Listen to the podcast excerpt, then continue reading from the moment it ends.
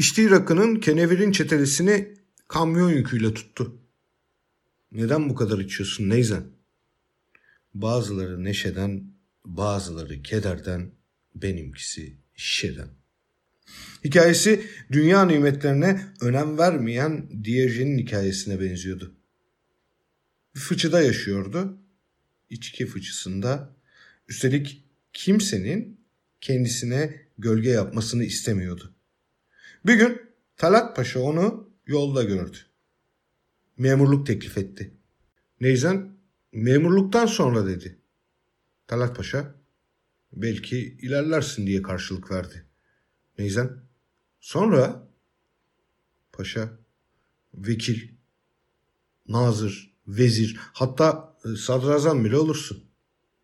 Ya sonra diye üsteledi Neyzen. Paşa kızdı. Hiçbir şey be adam, hiçbir şey. Padişah olacak değilsin ya. Neyzen gülümsedi. Ben şimdi de zaten hiçbir şeyim.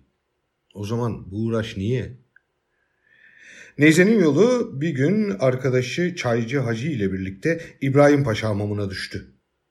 Yanlarında papaz rakısı vardı. Eczaneden eter de aldılar. Kurnada karıştırıp içtiler. Dört gün hamamda kaldılar. Dördüncü gün sonunda sokakta çıplak koştular. Soluğu Şehzadebaşı karakolunda aldılar. Neyzen Tevfik içkiden ve hayattan yorulunca kendini Bakırköy'deki 21 numaralı özel odasına atardı. Fikret Mualla ile orada tanıştılar. Ne tuttuğu meşhur portreyi ressam Fikret Mualla yapmıştı. Not defterine şunu yazmıştı. Biraz edebiyat bilgim ve biraz edebiyat zevkim varsa bunu Neyzen'e borçluyum. Bir mecliste oturuyorlardı.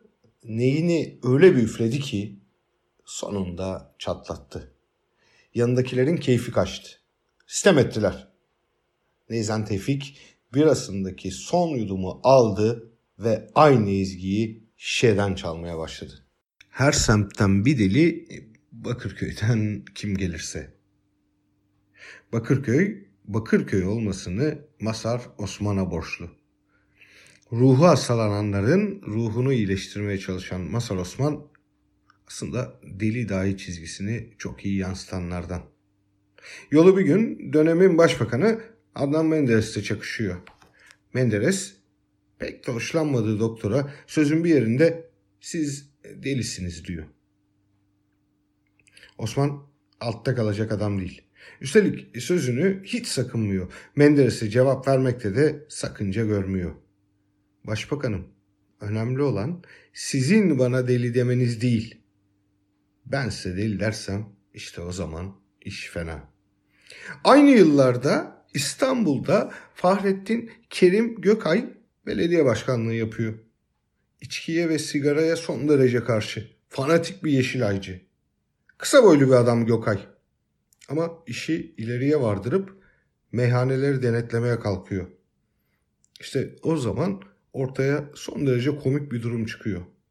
O yıllarda ufak rakı Fahrettin olarak anılmaya başlıyor. Gökay'ın önemli bir özelliği de Masar Osman'ın öğrencisi olması. Belediye başkanı olduğunda herkes ondan hocasını makamında ziyaret etmesini bekliyor. Ancak o Bakırköy'e gitmiyor. Masar Osman duruma içerliyor. Ama yakınında bulunanlara şunları söylüyor. Fahrettin gelmez beklemeyin. Belki bir gün vekil olur. O zaman da gelmez. Zannetmiyorum. Başbakan da olabilir. Neden olmasın? Ama yine de geleceğini düşünmüyorum. Fakat merak etmeyin sonunda Allah oldum der. İşte o zaman zorla getirirler. Kıssadan ise bu dünya ne kendine Allah sanan Fahrettin'e kaldı ne de Süleyman'a, Süleymanlara. Hiçbir şey olduğuyla övünen neyzen mi olunmalı yoksa?